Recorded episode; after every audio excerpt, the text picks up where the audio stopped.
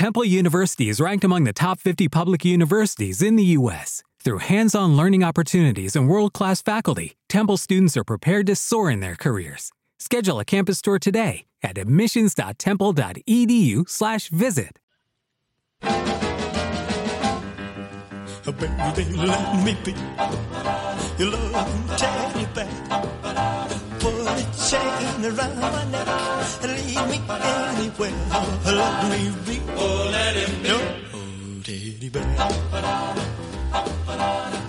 Bueno, pues aquí tenemos música fresquita para un nuevo capítulo, un nuevo episodio del tercer tiempo en esta edición estival del 2021. Nos encontramos hace tan solo unos días con grandes cambios en lo que nos vendrá a partir del mes de septiembre cambios en las competiciones a nivel nacional, División de Honor, División de Honor B, Liga Iberdrola, etcétera, etcétera, sub-23. Y para ello hemos contactado, pues, con el gran responsable de la federación en lo que compete a estos cambios. Él es Eliseo Padrón Costas. Muy buenas, Eliseo. Bienvenido al tercer tiempo. Muchas gracias, Rodri.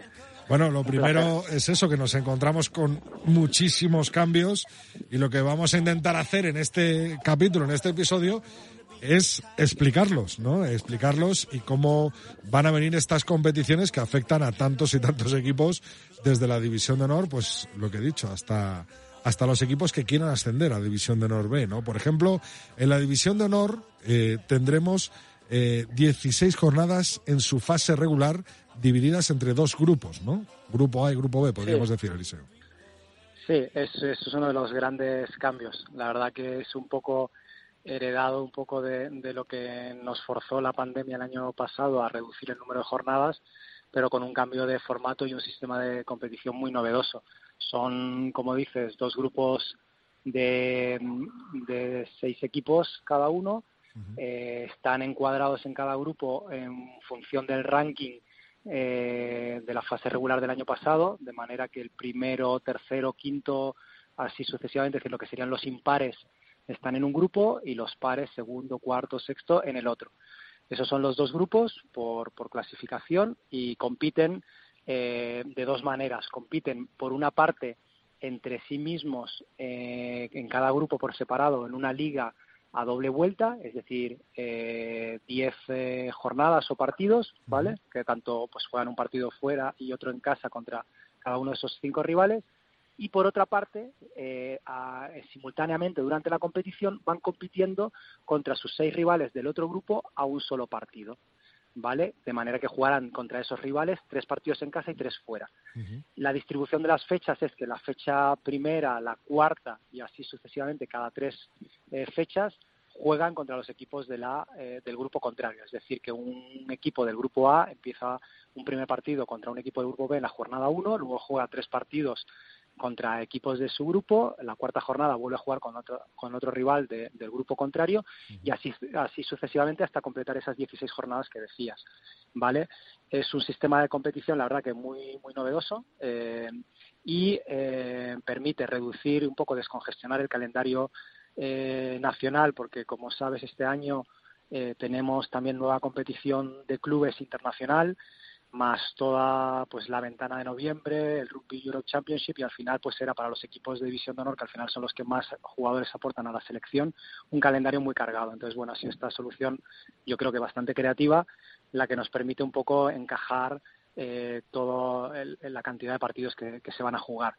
Y, y luego, en principio, bueno, eh, todos los puntos y todos los eh, resultados eh, eh, computan eh, al final de esa fase regular de 16 partidos y luego con respecto a, a los al orden de los partidos o los equipos que juegan en casa y fuera, pues el año que viene será al contrario. Es decir, que, que est- esos grupos, eh, en base al ranking del año pasado, se mantiene para dos temporadas, ¿vale? Será esta temporada y la que viene.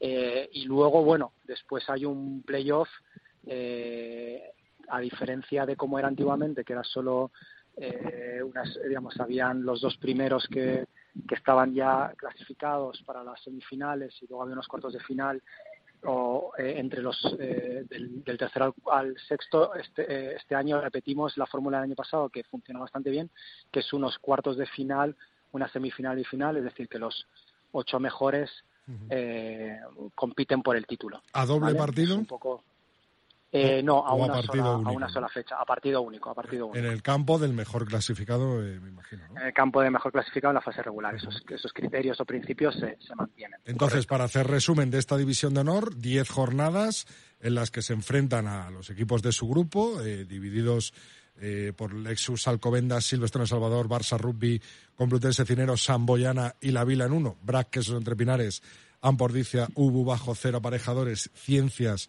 Universidad Pablo Olavide, Les Abelles y Guernica en otro, juegan entre los de su grupo y las otras seis jornadas completando con un partido con los del otro grupo. Me imagino que los eh, cuatro primeros jugarán de cada grupo los cruces de cuartos, semis y final a final hasta un partido único en campo del mejor. ¿No me equivoco? Correcto, correcto, correcto. Ya tenemos Primero contra cuarto, segundo, es decir, primero contra cuarto eh, y así sucesivamente, es decir, por, ranking eh, entre, entre ellos, ¿vale? Eh, Eliseo, ya que has tocado el tema, el tema de, de, las fechas, de intentar ahorrar fechas, bueno, pues para dejar más libre el calendario, ¿se ha pensado en un plan B si nos enfrentamos Dios no lo quiera, ¿no? ante una situación COVID como hemos pasado en esta antigua temporada, en la que ha habido polémica de si se suspendían los partidos o no, eh, ¿quedan semanas libres por si hay que jugar eh, partidos pospuestos? Hay, hay semanas libres, sí, Rodri, porque al final, como te digo, hay varias fechas, por ejemplo, todas las fechas del Rugby Europe eh, Championship de febrero y marzo están libres, no, no hay competición eh, doméstica. Luego, las jornadas de la Super Cup, que son dos en septiembre, dos en octubre y dos en diciembre, tampoco hay jornada eh, o, partidos de liga doméstica. ¿vale? Sí que hay algunos partidos eh, de los potenciales cuatro partidos que puede llegar a tener el 15 del León en noviembre, sí que tenemos dos jornadas en las que hay competición nacional y otras dos que no, pero al final, digamos, y luego hay algunas otras fechas libres eh, en medio del calendario, eh, pero no muchas. Es verdad que en ese caso hemos sido optimistas, es verdad que bueno que con todo el, el, protocolo de, retorno a la competición y toda la normativa que se modificó cuando nos eh, sorprendió la pandemia y las potestades que ahora tiene la comisión delegada, estamos tranquilos de que tenemos luego margen de maniobra de si hubiese que cambiar cosas, pero es verdad que también bueno las previsiones ahora mismo, aunque aún la pandemia nos está afectando y, va a haber que seguir pues por cuestiones como, como pruebas COVID y demás hasta que consigamos que, la vacunación sea 100% efectiva. Somos optimistas de que eh, hemos eh, hecho una, una apuesta, digamos, un poco más arriesgada, porque al final, el año pasado, cuando empezábamos allá por el mes de octubre, tras, tras la asamblea y con muchísimas dudas por parte de muchos de los actores del rugby español, y no sabíamos si íbamos a ni empezar, pues al final conseguimos acabar todas las competiciones y con muy poca incidencia. La verdad que hubo aplazamientos, hubo positivos, pero la verdad yo creo que... En el... ¿Te está gustando este episodio? Hazte fan desde el botón apoyar del podcast de Nivos. Elige tu aportación y podrás escuchar este y el resto de sus episodios extra. Además, ayudarás a su productor a seguir creando contenido con la misma pasión y dedicación.